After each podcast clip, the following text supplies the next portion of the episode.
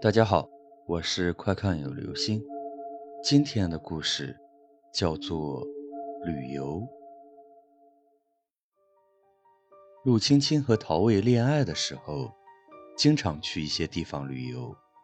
他们约定要一起走遍世界各地。恋爱长跑七年后，两个人结婚了。结婚前，陆青青和陶卫约定。结婚以后，不管工作多忙，一年都要抽出两次时间去旅游。前一两年，俩人确实这样做了，小日子过得幸福美满。可是，陶卫的工作越来越忙，经常出差，回家的时间都很少，更别提去旅游了。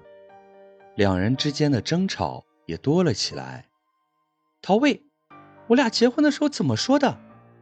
陆青青质问道。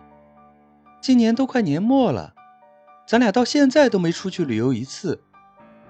哎，这不是今年特别忙吗？陶卫轻声安慰道。等我这阵忙完，我们再出去旅游吧。陶卫都这样说了，陆青青也只好作罢。陶卫这一忙就忙了好几个月，转眼就到了第二年。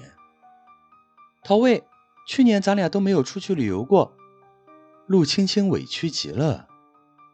当初我喜欢上你，就是因为你和我一样喜欢旅游。可是现在呢，你根本不把旅游这事儿放在心上，不把我放在心上。我的好老婆，瞧你说的。陶卫无奈的道：“旅游这件事，不是说人和心总有一样在路上吗？现在我工作忙，人不能在路上。”心在路上就好了呀。陆青青点点头，好像你说的有道理哦。从那天起，陆青青再也没有要求出去旅游了。陶卫看在眼里，他努力挣钱，准备过段时间就带陆青青出去玩。因为陶卫工作这么久，成绩很不错，老板给了他一个月的假。晚上。陶卫回到家后，陆青青已经睡了。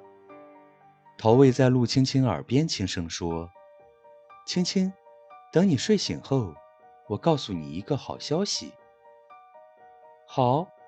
陆青青揉了揉眼睛，睡醒后我也要告诉你一件事。第二天一早，陶卫醒来的时候，发现陆青青不在了。他刚想起身。发现自己的胸上有一个大洞，血不住的往外流。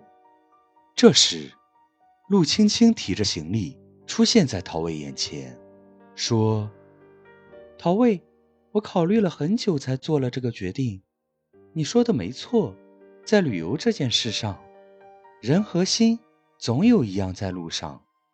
真的很开心遇见你，我喜欢旅游。”既然你的人不能陪我，那我就拿走你的心，让你的心陪我去旅行。陶卫的嘴唇动了动，想说什么，已经来不及了。好了，这就是今天的故事。旅游，请用心陪我旅游吧。